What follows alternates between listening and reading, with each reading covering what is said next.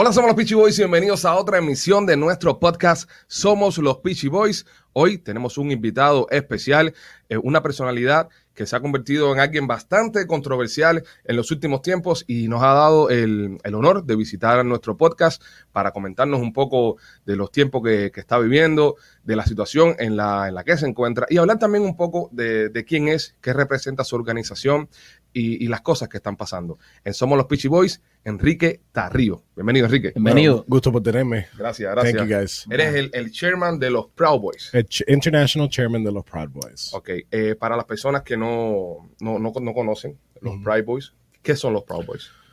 Básicamente, eh, te lo voy a decir en inglés y, y Dale, tranquilo. translate. Um, los Proud Boys son un drinking club with a patriot problem Ok, instead of reverse. Eh, somos un club de, de, de hombres eh, que salimos una vez al mes con, con los hermanos a, a la barra para salir de la casa. Eh, y no sé qué es muy contro- controversial de, de- de los Proud Boys Yeah. cuando estás hablando de un grupo de, de muchachos that love their country. The Proud Boys was started as a joke, fue un chiste ok. en un show, un podcast como este. Eh, no estaba supuesto salir eh, del viernes, that Friday that we're supposed to meet all together. It wasn't good, supposed to go past that point, right? And uh, it became a bar joke, and we're not much of a joke anymore. No. Cuando la gente dice que nosotros somos controversial, eh,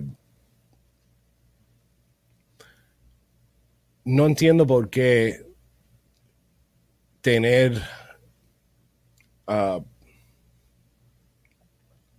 I don't know why having American values is controversial.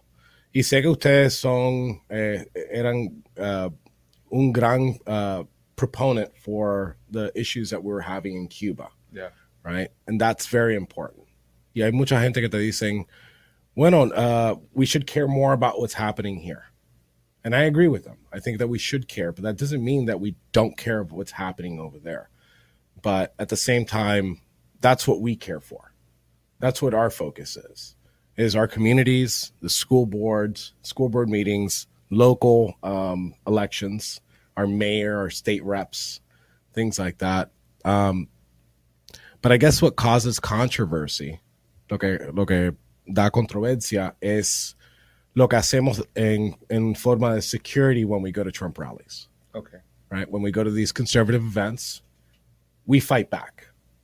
We've always fought back, and we're not afraid to fight back. When you say you fight back, what, what, what does exactly you mean? It doesn't necessarily just mean uh, physically, Okay. right? Although we're not afraid to defend ourselves, it means fight back. For many years, the conservative party, the Republican Party, that enjoys here in South Florida, enjoys a huge community support by the Cuban American community, um, was on life support. They didn't fight back. We told them the issues, they didn't listen to the elected officials. And what ended up happening is in 2016, there's this electricity that happened. And that electricity was Donald J. Trump. Now, you don't have to agree with everything that he says, because I don't. I sure as hell don't. I support him 100% as a president. But it all started when Hillary Clinton called us a basket of deplorables, deplorable human beings. And although we took that for ourselves, as a joke. They actually meant that we were deplorable human beings. They were they were they were saying that, mm-hmm. and that became that became that started the trend of dehumanizing, deplatforming. I told you guys off camera. I said you guys are very brave for having me on. I mean, we, we want to give everybody a voice. Eh, por una de las cosas que nosotros estamos luchando en, eh, por la libertad de nuestro país, que es Cuba, es que queremos que todos los cubanos sean libres de hablar en, en el mundo. Estamos en los Estados Unidos en este momento. Si tenemos la oportunidad de darle voz también a, a una persona que cuente su historia y utilice nuestra plataforma, también es bienvenido y por eso eres bienvenido aquí a, a Somos los Peachy Boys. Ah, una pregunta, ¿eres cubano nacido en Cuba o naciste acá en Miami? Nací aquí en Miami, eso es porque el español mío no es, No uh, tan- top top of the line. Not It's 100%. Not, 100%. It is it, uh, it is my first language. Okay. Okay, that's what I learned first. But when it comes to interviews and things things like that, it's Te sientes más cómodo. my world. Yeah. eh, Mi mundo es la política. Ok. So there's a lot of things that I know that's in English that I can't I can't translate in Spanish. Yo quería eh, preguntarte en cuándo se fundó los Proud Boys y qué necesita una persona para convertirse en un Proud Boy. Por ejemplo, en cuál es el requisito que tú tienes que tener para convertirte en un Proud Boy. Nosotros empezamos en el en junio del 2016. Ujú. empezamos como un joke at, at the bar. He was trying, Gavin McInnes was trying to get one of his interns laid. He was a 24 year old virgin. Mm-hmm. And he said, Well, we're going to start a club. We're going to go to the bar on Friday night. What are we going to call it on, on that Friday? What are we going to call it? And Gavin's like, We're going to call it the Proud Boys. Okay, what are these Proud Boys about and how do you join? La pregunta que me, que me hiciste. Mm. Para ser un Proud Boy no tiene que ser eh, Republican. You don't have to be Democrat. You don't have to be Libertarian. We don't care what your your political beliefs So, have pe- no place. eh, no es necesariamente ser eh, republicano para ser un Proud Boy. No. Eso es algo. ok. Uh, you have to believe. Te lo digo en inglés. Yeah, yeah, it's I- okay. You have to believe that the West is the best. That Western civilization, specifically America, is the best country in the world. Right, which it is in many in many in many other avenues. It might not be like our incarceration rates. You know, um, but you have to believe that the West is the best. And it's crazy in 2021 that I have to say this, but you have to be born a male, Ok. you know, because I, I don't know how that's confusing. I, I don't I, I don't understand how people don't understand. You have to be born a male. Okay. I have a question. Um, many people say that you guys are violent, are racist, and all, all that stuff. Why do you think they, they, they think that? But why do they believe this is a, a racist, white supremacist uh, organization? So there's there's there's two two things that you said there, and there's many other things that they call us: white supremacist, Yeah. fascist, all sorts of things. One thing I'm happy that they don't call me is a communist or a socialist. Um, let's start with the first thing you said: violence. Yeah. There's some truth to it, because in self-defense there's violence. We will never start an issue. We you will never see us go protest somebody. Like if they're having a protest, we won't go counter protest we'll protest something. We'll protest the government. We'll po- protest police brutality. We'll protest things that we feel are unconstitutional and unfair. But you'll never see us go protest people. When we throw a, a- an event together or protest together, we get counter protested, and it's usually by Antifa groups Okay. right? They've thrown glass bottles of urine at me, bags of feces, okay, spit, punched. I mean, all sorts of things. And to think as a man that you're just going to sit back and take it, we're not. You know, because everybody says, oh, turn the other cheek. You know, that's a very religious thing to do. And you, you know, maybe it might work out for somebody. It doesn't work out for us. Because we're not going to turn the other cheek. So, as far as violence goes, I'd say maybe that's semi true. We believe in self defense. Um, when it comes to the racism thing, I find that hilarious. Uh, we don't care what color you are. When you put in an application to become a brother, there's not a there's not a skin tone chart where you're like, okay, well, you're too dark. Yeah. We don't ask you what your religion is. We don't ask what your cultural background is. We just ask you, do you sit well with these values? And they're basically American values. Our tenets are, are very basic. Our first and second one is goes with the first and second amendment of the Constitution. Right? And we're absolutists when it comes to that. I don't care if you're a communist. I don't care if you're a fascist. Okay? We believe in free speech. Now, you can't be a communist or a fascist and be part of our organization, but we do believe in free speech. Because to me, communism and fascism are the same exact thing. They're just a different flavor of authoritarianism. Okay? Because we could say Hitler, Stalin, Mao, Castro, they're all the same thing. It's just a different flavor. Yeah. Different flavors of authority. So when they call us fascist, again, I've, I've already answered that. It's we don't believe in authority, authoritarian government.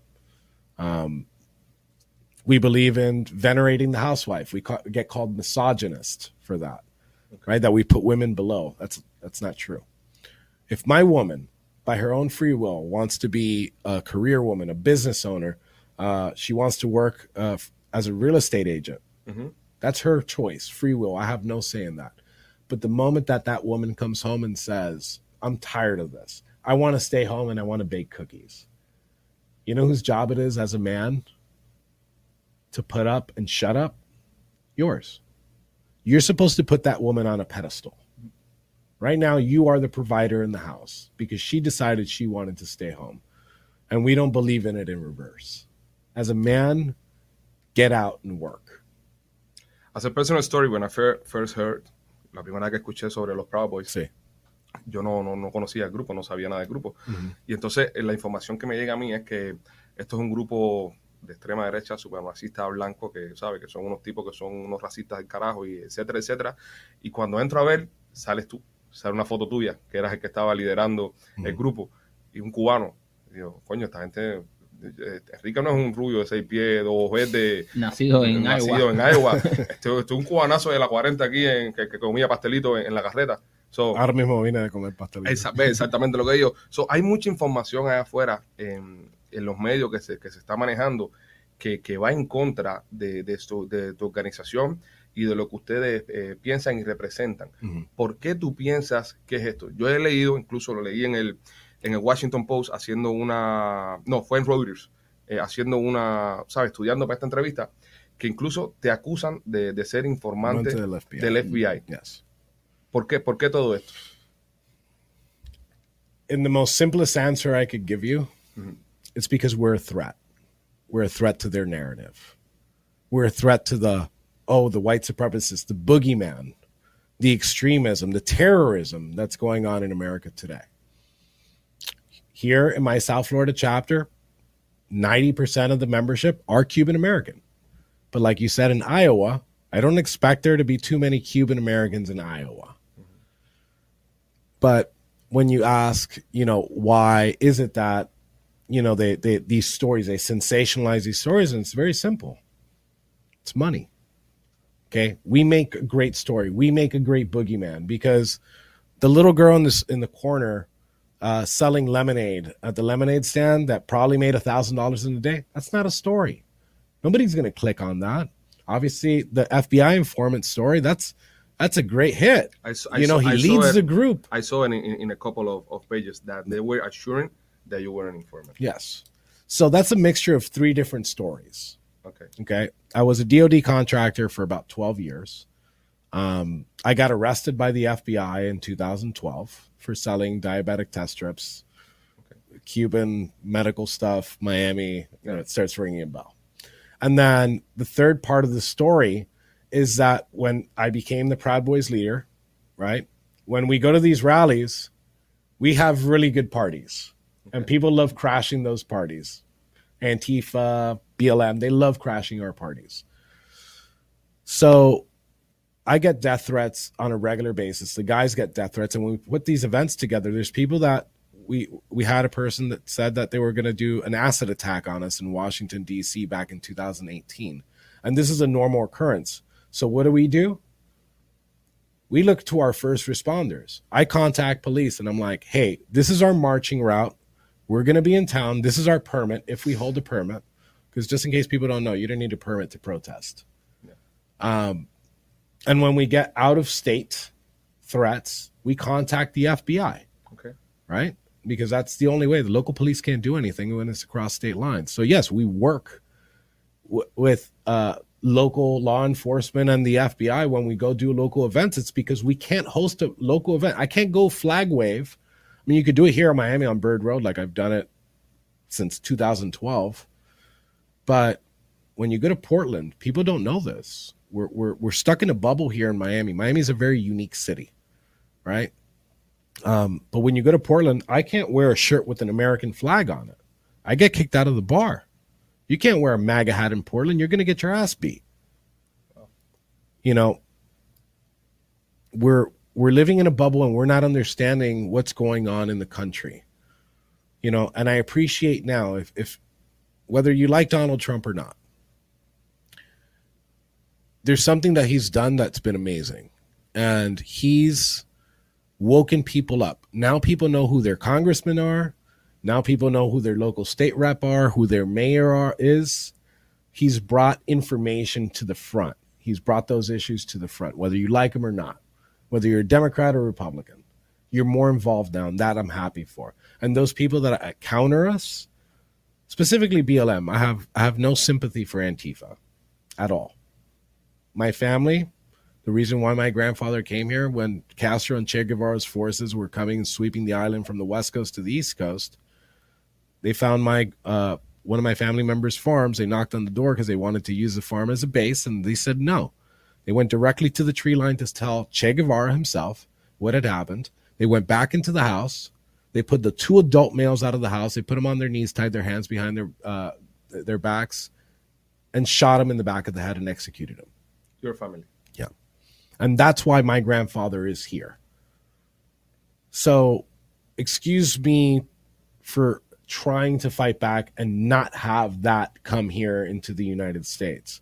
And as as fervent as some people are, and I, I like I said in the beginning, I know it's important to fight for Cuba, but people don't know the shit that's going on here. Excuse my language. It's all right. Yeah. We have political prisoners currently out no charges of violence, no charges of breaking anything. They didn't steal anything going into the Capitol. I have seven guys that are stuck in solitary confinement for walking in and out of the Capitol of the United States. What they did to me, what I have to go do on Monday, that's very short. I'm only going to be gone for five months, but it's a misdemeanor. If they can throw the book at me for a misdemeanor, these guys, what are they going to do to them? because they're not targeted for what they did, they're targeted for who they are. And yeah, we need to worry about our family members over there. But if we don't start worrying about things that are happening here, there's nowhere else to flee. There's nowhere else to go. ¿Por qué te van a encarcelar en la próxima semana para las personas que no saben eh, cuáles son los cargos? Igual, sigo han habido muchas especulaciones. Unos dicen que fue porque quemaste el banner de BLM, otros porque andabas con unos cargadores de high capacity en, en DC. Exactamente por qué se te está acusando y por qué vas a ir a prisión. Por esas dos cosas. Okay. El primero fue quemar un banner de BLM. Que se robaron de una iglesia, pero no fuiste tú el que te lo llevaste. No, no sabemos quién se lo llevó. Okay. Pero vino un, un, un banner de BLM, estaba en el piso, en medio de la calle. No estaba delante la, la iglesia. I didn't know where it came from. Washington, Washington Post eh, publicó que, que, se habían eh, robado el banner, exactamente dicen que tú no fuiste que te llevaste el banner, que unas personas que, que, los habían visto ustedes en el jardín al lado de la, de la iglesia. Se habían robado el banner y entonces tú fuiste el que con otro grupo que llevaste el banner y por eso que se te está acusando. Porque era parte de algo histórico de la iglesia, dicen. So me, me Let's be honest. Okay. Destruction of property is wrong. You shouldn't take somebody's stuff and destroy it. You shouldn't take somebody's stuff to begin with. At all. And even if it comes from a and if it comes from a church, even worse. Stay away from it. But let's be honest. That happens in DC every day. And I'm not I'm not telling you that it's not wrong what I did because I pled guilty. But to think that I got arrested the way that I did, and I'll go into details on that now, wasn't because it was from a church, it wasn't because it was property. I got arrested for two things. I got arrested because that banner says Black Lives Matter. And I got arrested for who I am. Because that's a misdemeanor. Under a thousand dollar damage. I mean, how much can you how much can you spend on a banner? It's less than 150 bucks for a banner of that size. I know them because I print them all the time and I put them on the highways. but the message is what they wanted to do. So, what did they do? The very next day after that banner was burnt, the FBI Washington field office and the DC Metropolitan Police put out a tweet that they're looking for these individuals, and they put up a whole bunch of pictures of Proud Boys that weren't even there. They weren't even close to the banner. And they said that they were investigating this as a hate crime. So I got on my podcast the next day and I said, I did it. I burnt the banner. Oh, a warrant was issued for my arrest on December 19th. I knew that if I went back to DC, I'd be arrested. But I knew that there was so much at stake that I couldn't not go back to DC, and I was willing to face my charges. So I flew into DC in, on January 4th. Okay. The magazine, we'll talk about the magazines, but that hasn't happened. Okay. Because I knew that DC's a no bail state. I get arrested January 4th. On January 5th, I'm out and I could be with my guys out in January 6th. Not the January 6th that we know of today, the January 6th that we thought we were just going to go hang out, listen to the president speak, and go home. So as soon as I got into the airport, I get picked up like I was Noriega for a misdemeanor. They stopped in my Uber, they stopped the entire highway. SRT and the SWAT team came out with their ARs pointing at the vehicle for a misdemeanor. That's just one step above jaywalking. That okay? Uber driver Mo has been like Oh yeah. No, that was a funny that was a funny experience. He's like, Hey, I think the president of the United States is coming. And I'm, i already knew what was going on. Yeah. I'm like, it's not for the president of the United States. He's like, what did you do?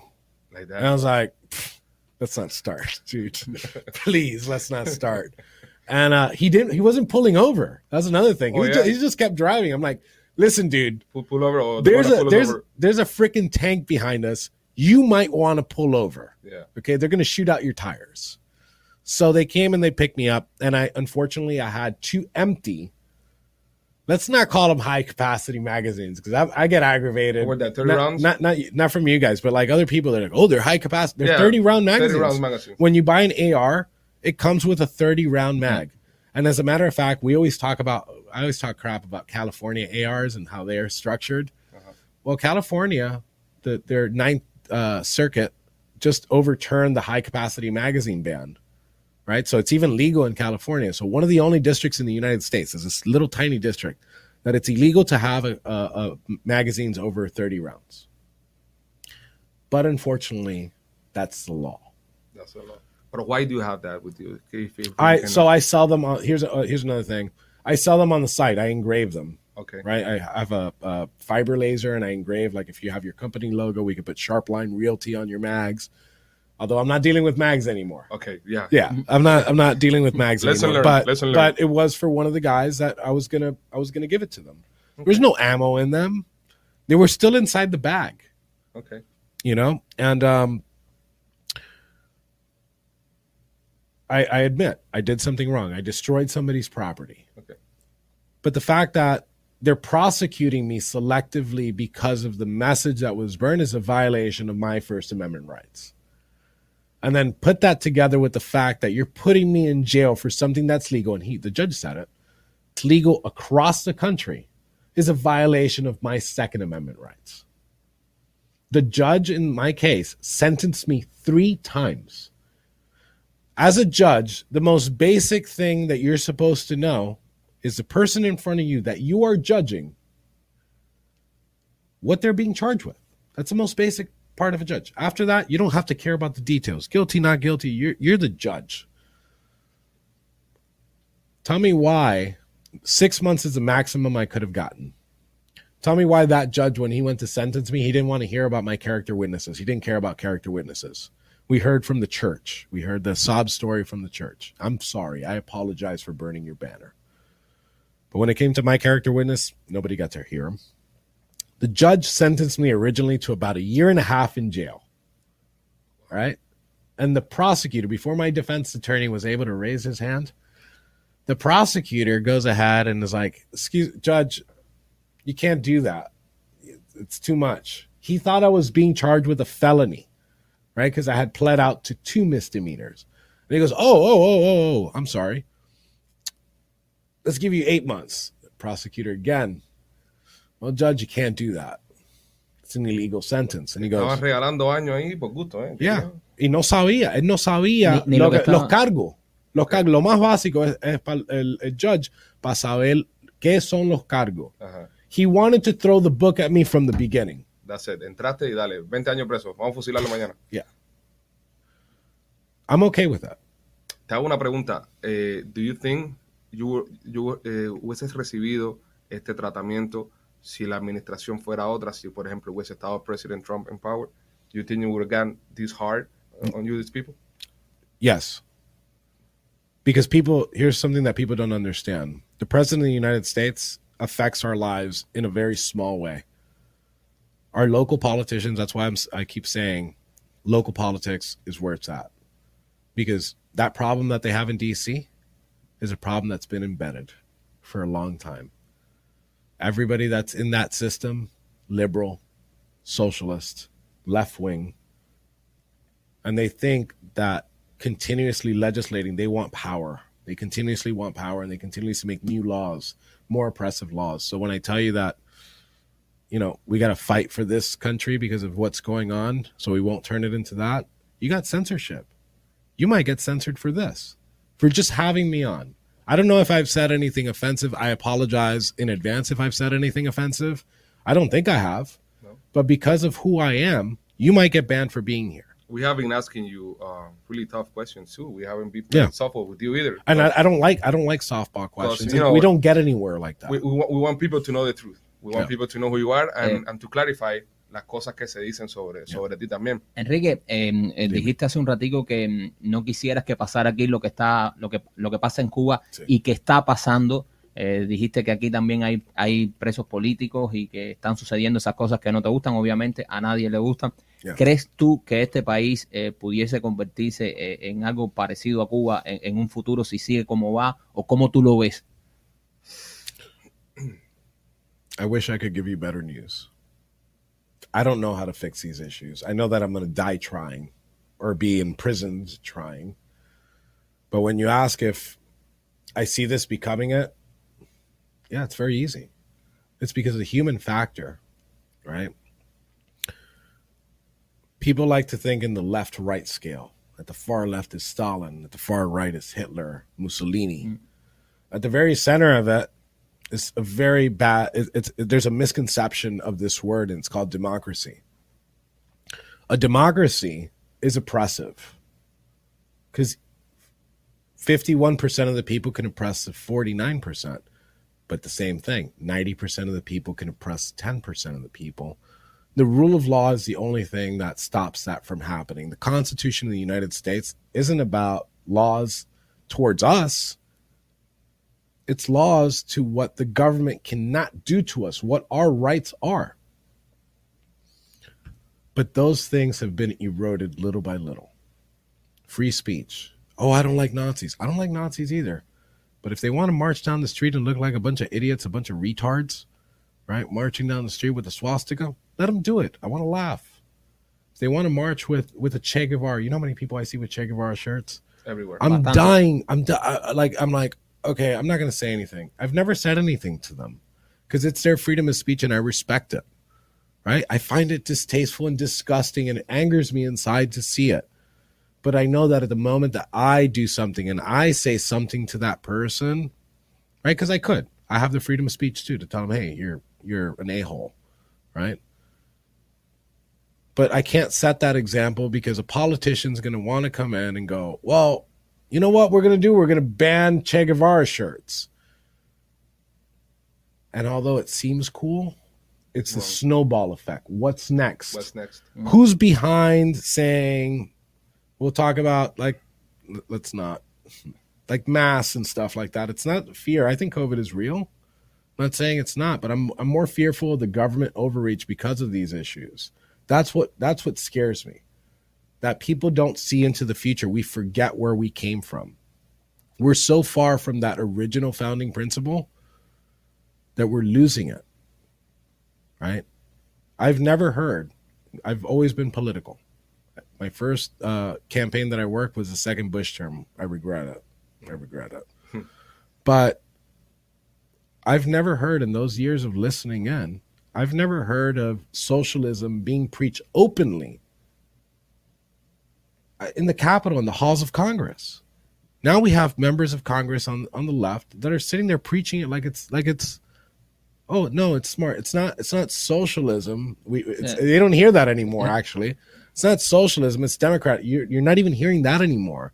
They've gotten so they've gotten so bold and so brave that dude, silencing is a thing. I can't have I can't have a bank account. I don't know if you researched that. ¿Te pasó eso? My bank accounts are closed. I can't have a credit card processor. You know how you guys process payments for whatever it is Yeah, that you do? I can't imagine imagine they take you off that entire system.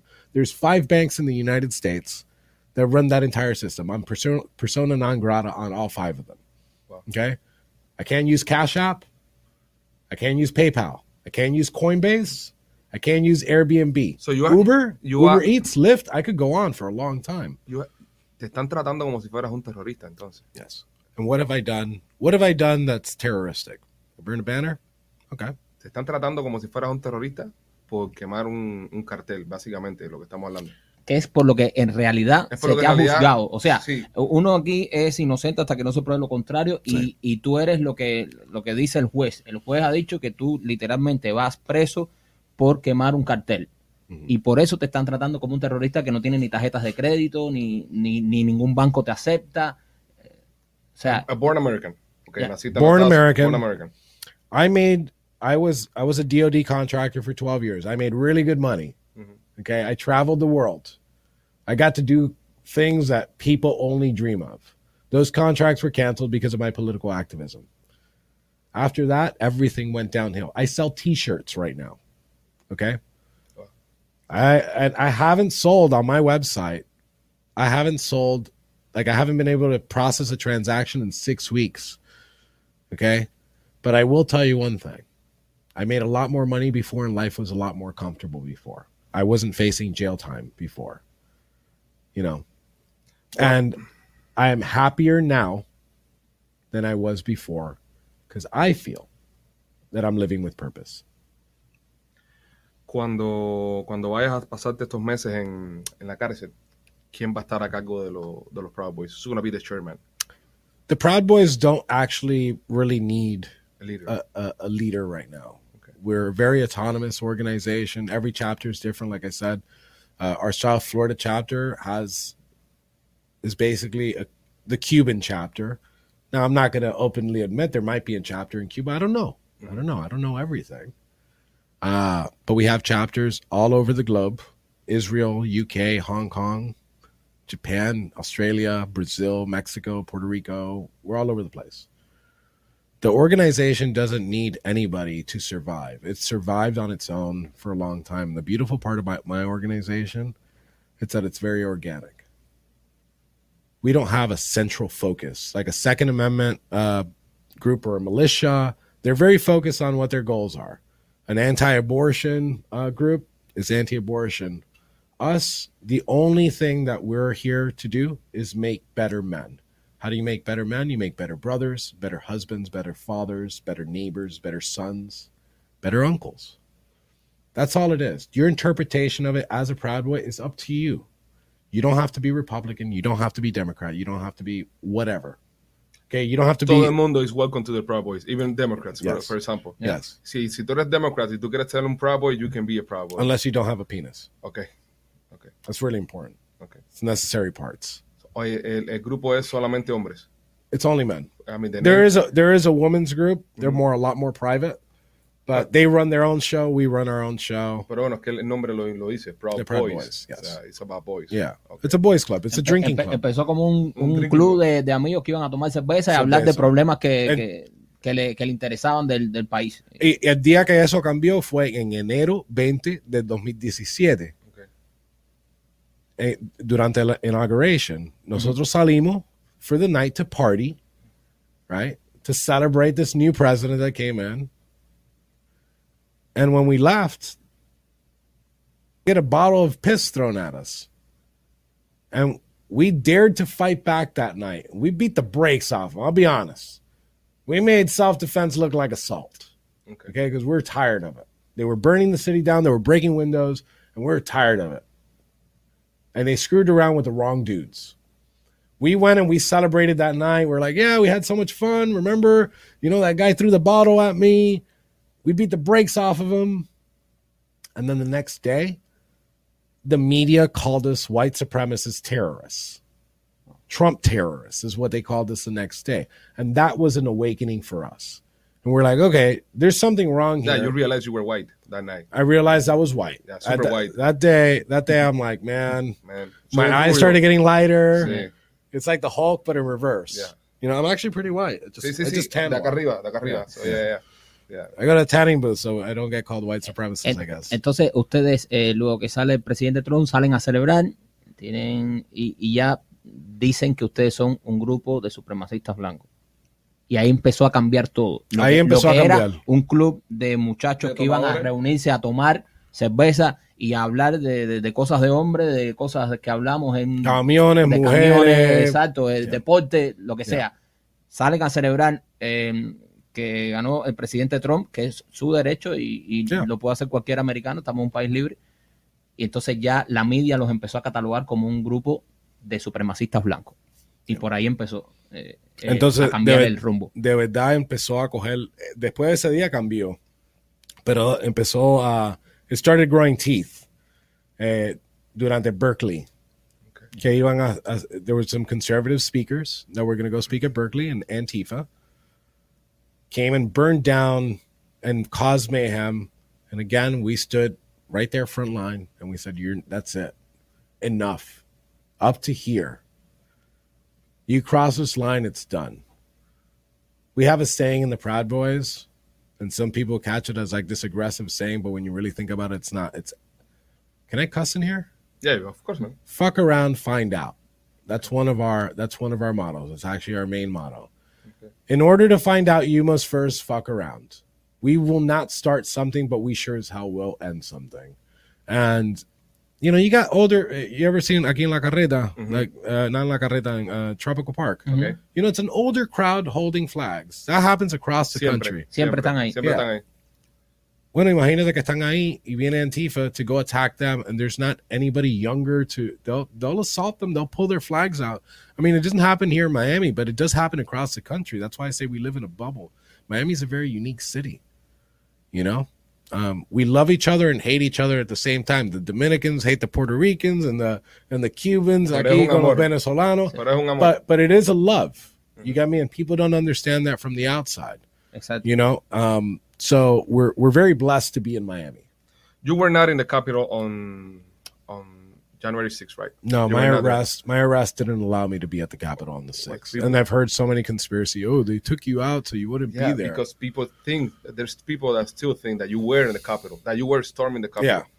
So Oh, I've um, heard all crazy stories. I went to the I went to the, I did have a White House tour in the morning Uh-huh. on December twelfth. Okay. So the the the conspiracy theory is that I went to the White House To to, go meet Trump on December 12th. I burnt the BLM banner at night, okay? And then Trump gave me orders to attack the Capitol, Oh. right? Wow. And that Trump got me arrested on January 4th so I'd be safe. So it was, uh, and it was proof a couple of weeks ago that Trump didn't have to do anything No. with the with the January 6th thing. Okay. And as a matter of fact, the FBI came out Yeah, just a FBI. couple the, of the FBI had to say it. Um, you guys were going to DC uh, to, to be there. Eh, ¿Cuál era la, la expectativa que había de ese momento? Celebrar, eh, perdón, eh, en, en verdad tú crees que alguien podía overturn la decisión de que Biden era el presidente? ¿Qué estaban haciendo ese grupo ahí? Si me puedes decir.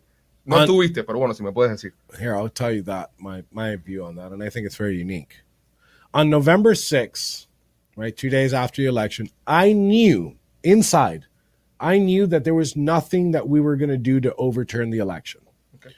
but we had two marches before january 6th and it was the million maga march on november 14th and the million maga march on december 12th that gave me hope because i had never seen a conservative movement. When I, in 2012, I went to the Republican Club meetings and it was oxygen tanks and walkers. Yeah.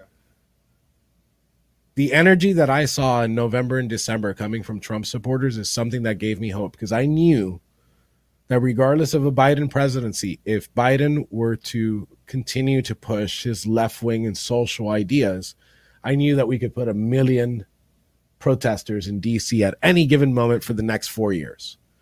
I knew we had a force to be reckoned with as far as protesting and stopping this these this this evil legislation from passing, these evil legislation pieces of legislation from passing. So that gave me hope. But what I didn't see is that needed to be stopped. The government needed to stop that somehow, and the media needed to stop that somehow. How did they do it? I can't tell you exactly because I don't know. There's so much misinformation out there, it makes it very tough. But they did it with January 6th. We knew something was up, something's fishy with January 6th. Because we usually go, we'll go to DC with like 1,500 Proud Boys, 2,000 Proud Boys. And on January 6th, there was only 50 Proud Boys. You can't call that an insurrection when a whole bunch of unarmed people walked into the Capitol to take selfies. Now, I'm not going to tell you that I didn't see things that I didn't like. The assault on police officers Bad, and things really like bad. that. I cannot tell you that that's something that I'm cool with. I'm as an American, I felt really bad that day. Yes. I Yeah. felt really bad, and I felt really ashamed of what happened on, on January 6th because of the of the way it happened. I, I feel really bad, and and and and that's why I'm asking you, uh, what there were people thinking when when they went there, like pensaban que iban a, a cambiar algo, pensaban que iban a impedir que saliera Biden de presidente. I get asked that question a lot, but I counter it with another question, and I ask, no, I'm not asking specifically Yeah. you, and I ask reporters that ask me, and I'm like, why do you think it happened? And their their answer is always as, oh, because Trump made this lie up No. that the election was stolen. That's not why those people were there. We'll go back to that day that Hillary Clinton called The probables. us a basket of deplorables, human, deplorable human beings. And although, again, it's a joke, for the next four years, you demonize this, you deplatform this, you take us off. Social media is a new public square. I can stand in a corner with a sign and do nothing. And the moment that you guys share something, we get a lot more, you, you get a lot more reach. So it's a very powerful tool. I mean, it's such a powerful tool that the Russians used it to change the election results in 2016. We're gonna see it Bull. with this with this podcast. If we Yeah. get censored with this podcast, now we're gonna see what we're talking about. Yeah. So you you allow these cities, you allow these riots to happen. You let cities burn. A friend of mine was murdered in the streets of Portland. Okay? Then you shut down our businesses. You lock us in our house. Okay? Billion dollar corporations are making billions upon billions of dollars while mom and pop shops like the coffee shop in the corner has had to shut down almost entirely its doors. Then you go ahead and you lock us up and you put us in the gulag and you put us in cages. And you think people think that oh that's because the president lied about the election being stolen? No that's pi- america pissed off for five years okay? And cnn asked me this question if i had any sympathy for the members of congress or the senators that were in the building that day. And honestly i can't tell you that i have i have absolutely no sympathy for them. Because while people and again i'm not saying that what happened some of the things I, ha- I saw in the capitol was wrong it is wrong. But when you send off our fathers our brothers and our sons off to a foreign war to die for money because you decided to just check a box and you're cowering under your your seat because the people are finally pissed off and they've had enough I have no sympathy for you. Because while we're here fighting for the next generation, the generation after that, and our great grandkids, you're sitting there fighting to get reelected. You're using me and my brothers in a reelection bid, and you're sending emails out. Oh, help me fix terrorism and put my face on an email and call me white supremacist. Excuse me while I don't bend the knee to you. You can put me in a gulag, okay? You can lock me away. You can kill me if you want. You could silence me. You could deplatform me. You could definance me, dehumanize me. I don't care. I've lost everything already. And I'm going to go in there on Monday with a smile on my face. Um, it's been um, it's been a pretty nice interview, uh, Yeah, and it's been and it's been a pleasure for us having you here, eh, hablar contigo, que cuentes tu historia, que las personas conozcan un poco más sobre los Proud Boys, qué son, qué representan, y también es importante tener eh, otro ángulo de, de, las situaciones, porque estamos viviendo en un, en un, mundo donde los medios de comunicación son los que tienen el verdadero poder. No estamos hablando que el poder lo tengan ni siquiera los presidentes, ni siquiera los políticos. Es de media la que está ahora mismo manejando yes. la opinión pública, la que te está diciendo por quién tienes que votar, ¿Qué, qué si te que tienes ver? que vacunar o no te tienes que vacunar, si te tienes que poner una máscara o no, qué tienes que ver, quién es el bueno, quién es el malo. Eso es importante eh, que tú sabes, que, que nos informemos y busquemos información sobre las cosas. Algo que quieras decir before you go, because um, like I said on Monday, right? On Monday you, you Monday have I turn myself off. Justo, exactamente. Algo que quisiera decir, algún mensaje para las miles de personas que, que te están mirando. To those people, I'd like to say that, you know, after this conversation, or maybe the things that I said, maybe you just don't like me, and that's I'm okay with that. We're supposed to disagree with each other. But this polarization that we have needs to get solved because the media and the government is pushing for this. And something that makes me happy is that even the Black Lives Matter movement, as much as I disagree with almost everything they say, the message behind police brutality is a just one. And they're seeing a problem with their government and they're speaking out against it. We're doing the same thing. When we figure out that there's a common problem to fix, and there's multiple ways to fix that not, uh, without violence or anything like that, we could take over local seats. We as a people, as when we unite and we see that the common issue that we have in this country is the people that we've put in office that don't care about us and we need to start putting that's when the government's going to fear the people. Because when the people fear the government there's tyranny. But when the government fear the people there's liberty. And i don't want them to fear us in in the way that that people would make this out to be. I want them to fear us because of the power that we hold when we unite. Left and right let's put these differences aside and let's at least say we agree on this. Let's fight this fight together. And that's the only thing that gives me hope. And i hope that uh, you guys listen to this. Get involved in your local school boards. Come out there with the old people. Come out there with the old Yeah, people on, on bird road on on saturdays and sundays. Or Tropical Yeah. Park. yeah. So and if you see any of us around just ask if, if ask come around and to ask me the questions that you want to ask. I'm approachable. I'm not a violent dude. I'm not a big dude like you guys said i'm not a five foot uh, like a six foot seven Yeah. tall bulky dude I'm, I'm i'm i'm not that scary Es un cubano como cualquier otro aquí en Miami. Bueno, señores, nada, eh, somos los Pichy Boy. Le agradecemos a Enrique Tarrio, ¿verdad? Tarrio. Tarrio, You got it. Enrique more- Enrique Tarrio. Enrique as long as you Tarrio. don't say Tarru, we're Sí, mientras digamos Tarrio está bien. turn off the cameras Oye, it's time to cuando, get down cuando No, when you get off, we want to see you here again at the Yeah, show. yeah, Queremos definitely. entrevistarte, hablar contigo, tú sabes, y hopefully we can have una entrevista más jodedora Yeah. como somos los Pichi Boys. Yeah. Ok, así que nada, hermano. appreciate you guys Brother. thank you so much for having me on Muchas again gracias. you're very brave for having me on thank you guys Nada, señores, somos los Pichi Boys. Estén pendientes a otra transmisión de nuestro podcast. Los queremos, cuídense.